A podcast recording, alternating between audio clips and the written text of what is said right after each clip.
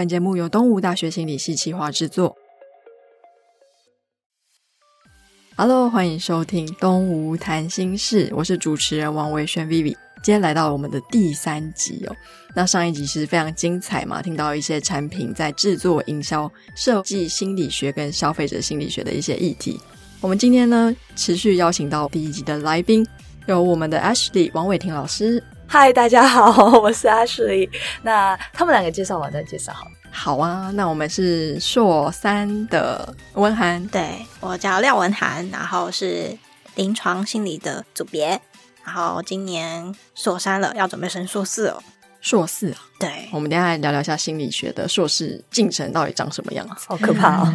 那我们硕一的伟晴，OK，我是要准备升硕二的智商组的伟晴，然后现在正准备要去实习，这样子。Hello，我是 Ashley，我又回来了。那这一集呢，我们是代表东吴的临床心理学组跟智商心理学组来跟大家分享。那我自己是临床心理学组的老师，同时也是临床心理师。那上一集我们有说过，就是我们东吴比较特别的是，我们在理学院里面有临床组跟智商组，所以今天呢，我们就是代表这两组，统称心理师来跟大家做分享，这样。是呢，其实很多大学生或者高中生对于心理系毕业当心理师，好像是一个很直观的回答哦。那究竟临床组跟我们的咨商组之间有什么样的差异啊？最直接的差异就是我们的名字不一样，叫 智商心理师，然后一个叫临床心理师。我们在考照后，我们的名字就会不太一样。然后其实蛮多不一样，就是工作场域啊、训练背景这些都蛮不一样的。对，那工作场域，嗯，我们临床组的话会在哪里工作？基本上我们的训练背景，包含我们的实习，大多都是以服务精神科为主的。对，所以我们会在医院。那其实除了精神科以外，现在还有蛮多会出现在复健科、神经内科这些其他地方。像是复健科的话，有的像是对早疗的小朋友，六岁以下的小朋友，对，也有蛮多心理师会介入的。所以，我们临床心理师最常出现的地方就是医院，当然社区也会出现一些诊所、治疗所，然后或者是在社区服务的，当然也有。那像智商组的话，我们智商最常见的是在学校，就是可能大家比较常听到的国小、国中、高中的那个辅导室里面的。我们跟辅导老师有点点不一样，那我们就是属于也会在那里面服务的智商心理师。那除此以外，也会在一些社区机构，可能大家有听到一些专线啊、生命线等等这种自杀专线，也有可能是会有心理师住进在里面的。那社区的话，现在其实在实际场域的话，可能大家有时候看到那个名字叫做智商所或者是治疗所。的话，最大的差别就是治疗所是临床心理师开的，那智商所就是智商心理师开业的。但其实，在里面工作的话，其实临床心理师跟智商心理师可能都是会一起在合作的。嗯嗯，那我们 Ashley 老师要不要帮我们补充一下？有没有说学术论点？好，如果呢你是一般民众的话，那这两个就是没有差别，你就是找适合你的心理师就对了，只有适合你跟不适合你两种。但如果你今天是要考大学或是要升研究所的学生，你要选择的话，那简单一句话，临床组呢就是理科脑，那智商组呢就是人文脑，这样子比较简单呐。对不对？那他们刚刚讲的工作场域不一样，那个是法规的部分啊。因为我们知道，就是说心理系里面唯一一定要硕士资格的，就是这两个组嘛。他们一定要这个硕士资格，他们才能拿到那张证照。对，所以他们这两张证照有它的规定。临床组的证照，它规定它就是一定要在教学医院实习，所以他才会刚刚说他都在精神科。是对。那另外智商组他们的证照规定就是任何，比如说社区、学校、机构。都可以，对不对？当然医院也可以，所以他们的规定上面是比较宽松一点，所以主要是这个原因。嗯对，但是事实上他们都是服务遇到问题的人。对，那我很好奇，因为文涵刚刚有说，像是一些服务，像是小朋友早疗这一块的心理师，那以心理系即将要毕业的毕业生的角度来说，跟教育大学可能有专攻一些儿童心理学这些专家学者来说，你们的优势在哪里呢？其实我们会接触到的，我们之所以叫临床嘛，就是会接触比较多有诊断的，像是大家最近很常听到什么思觉失调啦、躁郁症、忧郁症，有这些临床上面疾病诊断的人，其实也是我们服务的群体。那这群人，因为他们可能在生活适应上本身就已经遇到了问题了，他们有很多，比如说极端一点有幻听或幻觉这些的。那这些的话，就是必须到医院里面，这是在。咨商师他是比较没办法处理的，他可能就需要借由医疗端这边药物的治疗，然后再配合医疗团队，像是我们医疗团队里面除了临床心理师之外，还会有职能治疗师、护理师、专科医师这些，是一个团队去对他进行治疗的。对，所以我们临床心理师比较多会出现在这样的场域里面，所以服务的客群其实硬要分的话，还是会有一点不同的。哦，所以是不一样。那第二个问题是，伟琴，你在资商组念了从大学一直到硕士开始正式分组吗？那你有没有曾经想要换一个组别的想法？哦，我其实是从临床组换到智商组的。是啊，为什么？就是因为我刚开始的时候是觉得临床组就有提到，因为我们工作场域不同，所以在穿着打扮上也会有些差别。临床就像大家在医院看到会比较常穿白袍，那一开始的时候就觉得哇，穿白袍好帅、好专业的感觉。是。然后，但当我真的实际在大学，其实就也会有去实习的过程，我就发现比起穿白袍，我更喜欢那种就是可能比较像老师刚刚说。智商比较偏人文一点的那种感觉，就是比较接地气、比较口语化的这种互动方式，才是我真正喜欢的，所以我才会慢慢转到智商的过程。对，所以我其实后来才发现，哦，原来我才比较喜欢智商。为什么会问伟晴？其实因为像我们念维生生物出身的嘛，很多人就是希望未来可以在医院工作。那刚刚其实听得出来，两个的工作场域不太一样，所以我才很好奇，您就是常常在像学校啊一些比较不是医院的机构工作，会不会想要去医院？好，那我们其实这集的单元是有一个故事情节，也是大家最喜欢的八卦故事。那我们请我们的文涵先跟大家分享吗？我觉得有鬼情开头好啊，好人文代表的，我努力来讲故事给大家听。好，这个故事就是这样：是有一天我跟文涵呢，我们中午在吃饭的时候，我们那天去吃一个牛排，就那种平价牛排店。然后我们吃着吃着，就听到隔壁情侣有些争执的声音啊！八卦时间来了，我们是对人感觉到好奇的，所以我们俩就开始没有，就是八卦啦。好了，想开始八卦的。本来我们俩也在聊天，我们就开始默默听人家在讲什么。然后我们就发现，哎，那女生就开始一直跟那个男生说，她出去玩的时候，闺蜜怎么样。去跟她抱怨她男朋友，然后就一直讲，一直讲，一直讲，然后那男生就一直低头切牛排。然后我要补充一点，他切牛排哦，切的蛮特别的。他那个牛排的大小是差不多大的，然后就是切的纹理啊，也会看诶是逆纹啊还是顺纹，然后一颗一颗的骰子。对对对对，而且他还有不知道为什么，他就是好像要固定放到某个位置。不放到那位置，好像就会反复瞧很多遍，有他自己的规则，对对对。然后同一时间，那女生还是继续一直讲，一直讲，一直讲。然后他后来感觉那女生就忍无可忍了，他就直接对那男生说：“你现在是怎样？你到底有没有在听我说话？所以你到底觉得我闺蜜在抱怨她男朋友这件事情？我觉得是她男朋友错很多啊，什么什么的。”然后那男生就默默的抬头说：“他说什么？你还记得吗？”就是他就默默抬头，然后就比较像是我们讲直男的回应，就说：“你的闺蜜就直接跟她男朋友说，她要吃什么就好啦。”这有什么好吵架的？然后就是开始讲一些建议，建议他说：“你可以去跟你的闺蜜讲，说你就怎么样讲就好，你怎么样解决就好啦。”或者是讲一些女生不会想听的话。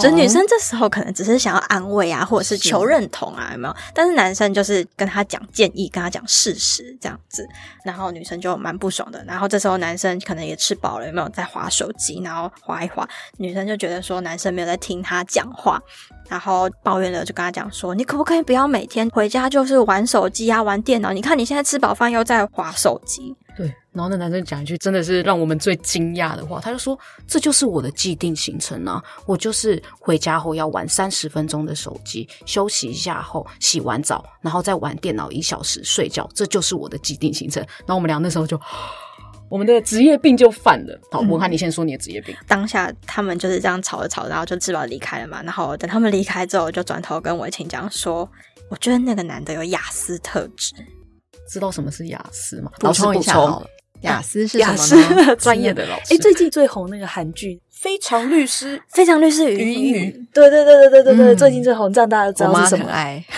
那刚刚文涵讲的雅思哦，其实正式的学术名称叫做自闭光谱症候群。那它指称的就是我们以前讲的自闭症或是雅斯伯格症这样子。以前我们不是都会讲一些人有自闭症，雅斯伯格是讲自闭症里面的高功能。所以现在就变成一个，他们都是同一类型的，只是严重程度高低不一。那他们的共同特征就是，他们没有办法解读一些社会讯息，像是非语言的讯息。比如说，你会发现有一些人，他讲话他没有办法看着你，他视线会一直飘向。远方，对，或者说他读不懂你是在挖苦他的讯息，他以为你说他很美就真的很美之类的，那我们就会称这种叫做没有办法解读社会理解这样子。那他同时会伴随一些可能是比较刻板的兴趣跟重复的行为，嗯，对，学理上是这样，他讲的是这件事情，嗯嗯。就是像刚刚我会特别讲说，他切牛排嘛，有自己的规则、固定的大小。这个就是学术上面就会讲说，他是比较刻板的行为，他有他自己的一套逻辑跟规则，可能是别人会觉得有点怪，可能会就去评论说：“你这人好奇怪哦，你这人好龟毛哦。”类似这种的评论，嗯，但不代表龟毛的人或者是诶有自己一套规则的人就一定有雅思特质，不一样。对，那还是必须看他从小到大的发展啊。然后还要去广泛的收集一些资料，他怎么跟人家互动的？他是怎么样去解读？说，诶，这同样在这个社交场景里面，他是怎么样去看到这个团体的氛围是什么的？所以像这样子跟范自闭光谱的这群人互动，也算是文涵您平常在对实习工作的范围内吗？对，在我们心理横件里面会很常做到这件事情。嗯。那伟晴从我们智商角度来看，你觉得刚刚的故事告诉你什么？我只会好奇他们怎么长成今天这样子，就是两个人的成长背景发生什么事情，然后他们两个的沟通模式，因为很明显的出了一些状况嘛，然后就想说，哎，这是他们惯有的沟通模式吗？还是其实间有什么特殊状况？就是比起刚刚提到的。好，我用雅思来称呼好了。这些的特质或者具体的行为外，我可能会更好奇他们的关系啊、谈话的内容等等的，好像这是蛮大的差异，这样。嗯，我也想澄清一点，就是伟霆刚刚讲说会去了解他们各个方面嘛，那我们也不是说要把它贴标签或怎么样，它其实就是像之前老师有说的，我们是一个科学，那我们就只是提出一个假设，来去各方面的收集证据，说可不可以支持我这个假设，如果不行的话，那当然我就是把这个假设抛掉啊，再重新的去看他是一个什么样的人。老师要夸奖他们一下吗？夸奖他们一下，他 们他们没什么好夸奖，他们两个就是在无理取闹，他们 就是八卦别人，然后在加入自己的专业见解。是，不过我有注意到，好像喜欢。观察人跟观察环境，好像是一个心理系或者是对心理学感兴趣的人一个共同的特质。对，嗯，对，对。不过刚才啊，你会看到他们两个有一个很大的不同哦，这跟他们的职业病真的很有关系。因为不得已，就是说他们的临床心理学啊，因为一开始的起家就是在精神科。因为你想想看，当心理师法好像是民国九十年过的，嗯，那个时候心理师人很少的时候，他们只能分配在比较多都在精神科，所以他们需要做。的头号工作啊，就是他们必须帮助精神科医师做鉴别诊断，所以他们要对这些心理疾病，就是你们最好奇的那些什么忧郁症、躁郁症、视觉失调症那一类的，还是什么厌食症、暴食症之类，他们必须对这个很有概念，所以他们的训练多了这个部分。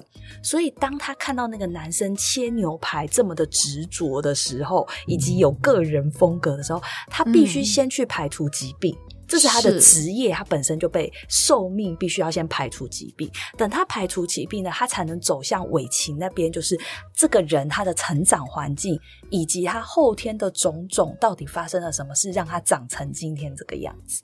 那我还蛮好奇一个我自己碰到的个案哦，因为我其实也是很喜欢观察人。有一次我在吃饭的时候，后面一桌一个女生跟她的应该是两个男闺蜜嘛，就在抱怨。他说：“你知道吗？他竟然跟我分手，你知道吗？他真的很夸张。我长这样这么好看，他长那么丑。重点是那女的长得比我更丑。到底为什么他要跟我分手，跟那女的在一起？”像这样子的个案来说的话，女性的是不是她自己的自信，或者是她的哪一个层面出了问题？因为她的两个男闺蜜看起来就是没有在听她讲话 可是那女生就是不停的重复的这样子的情节跟细节，包括说她是怎么样发现她男朋友劈腿，然后怎样怎样怎样怎样，她是想要讲出来就是一种自我疗伤的过程吗？或者是怎么样的心理状态会让她一直想要到处讲这件事情？那我顺便说一下，就是心理师怎么服务这样的个案，嗯好吧？假设今天他是到心理师面前做了一样的事情，是那这就是带到我们最重要的两大训练，第一个叫横见，第二个叫治疗。所以横见呢，在智商里面叫评估，不管怎么样，不要管，他就是告诉你怎么了解一个人。哦所以他就会想办法了解这个女生发生什么事。那这时候你就不可以光看这个女生当下无理取闹的样子，你同时要了解她的生长环境啊，对不对？然后他的家庭背景啊，以及他过去的人际关系种种的，那就要看你是哪一个学派的。我们最有名的就是什么弗洛伊德还是精神动力，嗯那些大家都知道哦。最近很红的什么阿德勒。不同的学派，我们就会去在意他过去的一些事情。那我们先会拼凑出这个人的拼图，就是哦，这个人是长成什么样子。所以他今天当他觉得自己这么漂亮却被甩了的时候，可能代表什么意思？这个就叫做心理痕迹。嗯那我们才会接着做治疗。治疗的部分就是我们根据前面我们了解他是什么样一个人，然后来对他做一些自我探索。一旦他了解自己之后，他就有那个力量，能够去找到自己的问题解决的方法。所以其实它就是心理系的一个宗旨嘛，先了解后评估，再介入，对三大指标。对，嗯嗯，那像这样子，在不管是临床组或者是职场组都适用吗？都是这样的 SOP 吗？还是有一点小小的差异的。我之前实习是在精神科实习，那所以会来到精神科，其实就是会带着有一定的问题来的。比如说，他可能如果以刚刚那个例子的话，我就可能会去怀疑或者是好奇说，他分手多久了？那他这个状态有多久了？他是不是超过两周都处于在这种状态，每天都要抱怨重复的事情？然后是不是时而低落，时而易怒啊、亢奋？那我就会去好奇，他有没有可能会慢慢的走向忧郁症的症状？然后去做评估，这样子。那所以我的心理痕迹里面，首先就要排除的是他是不是有这个忧郁一些症状的表现，然后接着会去了解说，那他是怎么样走到这个症状的表现的？他怎么样看待分手这件事情的？那他的这些想法、认知又是怎么来的？会比较深入的去了解他的怎么想，那他现在的生活适应怎么样，症状表现怎么样，然后进一步再决定说接下来我治疗的方向或是目标我该怎么做。嗯，那我以前如果从咨商组的角度来出发呢？我觉得智商组的角度出发的话，有个关键的是，因为文涵刚刚提到，我们可能有个专有名词就叫做医疗史，就是我们会先去确认他的医疗史。那这个确认医疗史最主要目的，就跟我们刚刚提到前面，因为我们服务的民众就是不太一样，我们的个案的类型不太一样，所以要先用确认医疗史。这也就是我们在评估一定会做的事情，去看说它是属于智商这一块还是临床的个案。那知道这一块后呢，我们就会往收集资料的方向走。我们评估就比较属于是收集这个人，有点像是他的背景资料，就有点像是你今天去面试，你会跟面试官说你的基本资料可能是你叫什么名字啊等等的这些。那我们在智商这一块，我们就是会了解他的家庭组成啊，他的成长背景，然后社会支持系统，就是说他心情不好的时候会跟谁说。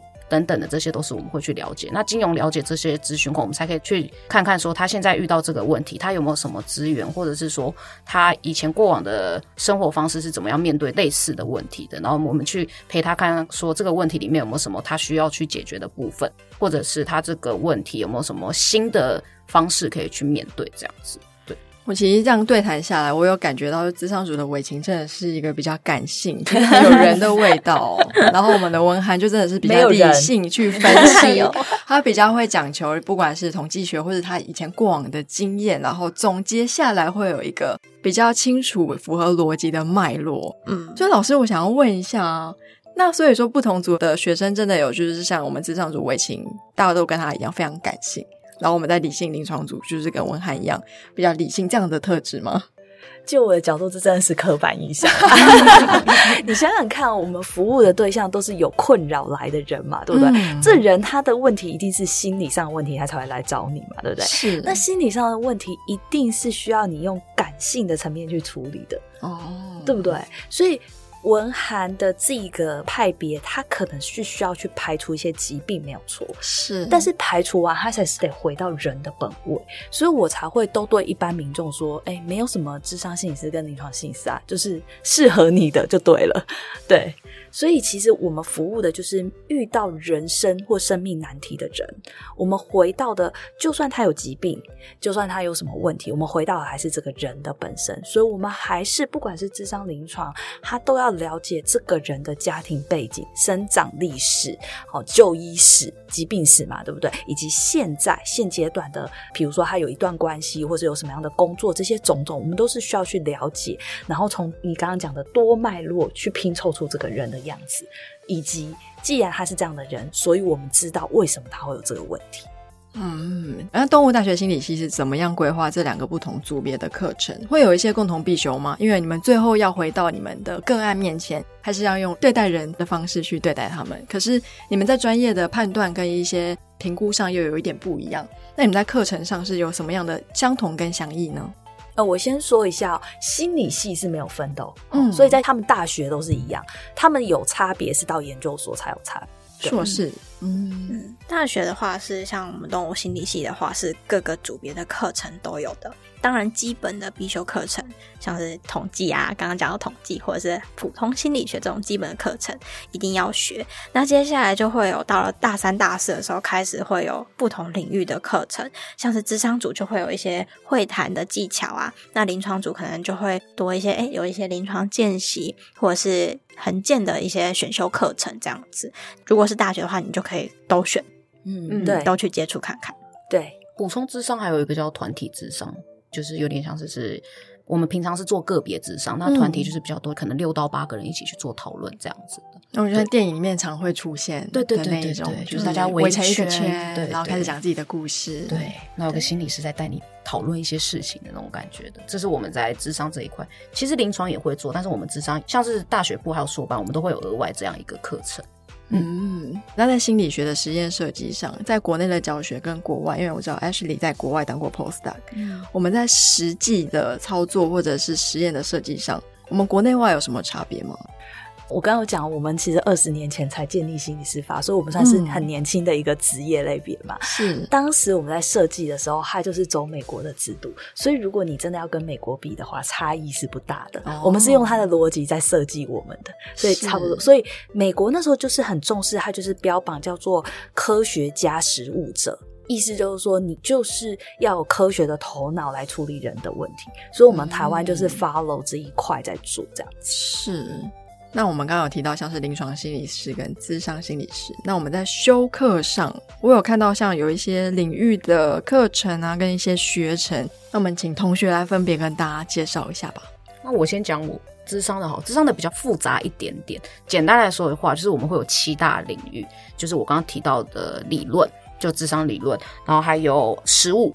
然后还有团体智商这一块，然后还有心理健康跟变态心理学，因为我刚刚有提到我们的医疗史这一块，所以我们还是要学变态心理学这件事情。然后我们还是要做一个简单的评估，所以也会有需要个案评估，还有心理横件的课程。然后还有一块是临床没有的，但是我们会特别上的是叫做伦理跟法规，这也是我们的一个领域。然后最后一个就是实习这样子，我们会有七大领域，然后都一定要上至少三学分的课。那像临床的部分呢，就是三大类。那这三大类呢，第一大类是心理横件，就是刚刚说的评估。那心理横件的话，因为年龄族群有点广泛，所以有分小朋友的学龄前呢，然后学龄啊，还有青少年这个阶段，还有成人跟老人，这些我们都会去修到这些相关的课程，怎么样去针对不同年龄层的族群去做评估。那再来就是心理治疗的部分。也是针对小朋友，你如果硬要跟他讲道理，他当然是听不懂的嘛。那所以小朋友有他自己的治疗方式，所以在心理治疗的课程里面也会有儿童治疗、成人治疗，好或者是一些老人相关的，比如说他们认知上面要怎么做复健。那再来一个是病理学，有评估有治疗。在这个之前，最重要的是要有一定的理论基础。那那个就是在病理学会学的，也是一样会有儿童病理学、成人病理学，还有老人相关的病理学，也都会去学。那听起来课程非常的扎实哎，而且我觉得其实从两位同学身上，我可以看到完全不一样的面相。所以心理系就算统计学上好像有哪一类的特别适合念，可是我觉得好像也不是绝对，因为我觉得社会其实很复杂，需要各式各样，可以从多元面向去。了解一个人，或是判断一个人、帮助一个人的角度去看的话，其实真的非常推荐大家对于不管心理学，或是对社会观察，或是对咖啡厅的一些 gossip 感兴趣的话，我们都可以来东吴大学心理系。那我们的硕士班跟学士班，学士班是可以直升硕士班吗？哦，我们学士班目前在台湾是没有办法直升硕士班的，这大概是我们心理师让大家一直觉得最难的部分，因为我们考研究所大概就是最难的一关了吧，人生中最难的一关了，就跟你考上医学系那一关是最难的，但是你之后要当医生不难，这样子。最难的其实就是我们录取率非常低，那不管是智商还是临床啊，在我们东吴录取率大概都只有四趴。所以就可以知道，他要考上研究所这一关其实是最困难的。那剩下的九十六趴要怎么办？还有机会吗？继续继续考，一直考。因为其实念心理系就是对人很有热情嘛，就很想要走这一块，都会蛮认真在继续考试的。对。那我们在准备考试的期间，不知道有什么学长姐经验可以分享给大家，就是让大家知道他们并不是空等，还是非常努力，然后非常有热情的。我觉得这个围棋比较有经验。好，因为我考三年。那我觉得这三年的期间内的话，我除了念书以外，我还有去做一些实务经验。因为其实现在蛮多助人的行业都还是可以，你大学毕业就可以先去工作的。那这些在你的研究所上面的话，其实很有帮助。不管因为其实现在研究所进来的方式已经不是只有考试了，还有推甄。那推甄的话，其实就老师会蛮着重在你的实务经验的。然后在实务经验方面的增长，在对于你考试在一些写题目的时候，因为研究所要写申论题，然后以智商来说的话，我们可能会写所谓的个案题。那因为你在实务经验上，你有些认识啊、了解后，所以你在写题目的时候，你会比较顺畅一些。然后更重要的是，因为会读心理的，真的就是相对来说比较包容啊、温暖这些特质，大家都还是有的。所以读书会啊这种东西，其实在网络上都蛮容易找得到。就会当你有支持，然后有伙伴的时候，哦，那个动力感就超级强的。对。可能是念心理系这个特质，那当然是动物大学心理系它的课程规划跟它的整体的算是这个市场的结构吧，我觉得还算是蛮竞争的。可是我觉得如果你真的喜欢人，真的喜欢帮助人，尤其是在心理层面或者临床层面的话，其实来念心理系真的还不错。对对，我想一定是啊，因为只要有人的地方，就一定有心理系可以服务的地方嘛，对不对？所以其实任何可以接触到人的，如果你对人真的会感到好奇，其实你不用管你是一个爱讲话不爱讲话，有社交恐惧症，还是害羞，还是什么爱情高手之类的，都可以。只要你有兴趣的话，其实心理师他没有固定的样子。但是他是一群很喜欢帮别人解决生命遇到的难题的人。嗯，那老师为什么会想成为老师，而不是继续在产业界服务呢？其实，在产业界服务真的是还蛮有趣的，但是。可以培养这些学生啊，帮助他们能够先帮助自己，然后进而帮助别人。我觉得是一件更有趣的事情。所以我其实当初啊，就是有一边在博士班的时候，我一边接心理治疗，就是一边在产业界服务的意思就对了。然后一直到后来我做研究之后啊，就是我的研究其实就把心理治疗直接放进我的研究，所以我就可以同时做。研究也可以同时教书，也可以同时做实物这样子。那我的研究其实就是在看癌症病人啊，他接受了我这一套心理治疗，比起没有接受这一套心理治疗的癌症病人，他们的生活品质会不会比较好？他们的复原会不会比较好？所以我觉得这个是当老师很有趣的事情，就是你有自由去选择你要做研究、做实物、做教学。而且像文涵跟伟琴这样子啊，就是看到他们自我的成长啊，然后能够去进而帮助个案，我觉得是做老师一件很开心，然后很满足的事情。我觉得老师的热情应该是学生的三十倍，可以同时兼顾这么多事情。好，那我们东吴谈心事第三集，非常感谢老师跟两位同学，那我们就下次见喽，拜拜，拜拜，拜拜。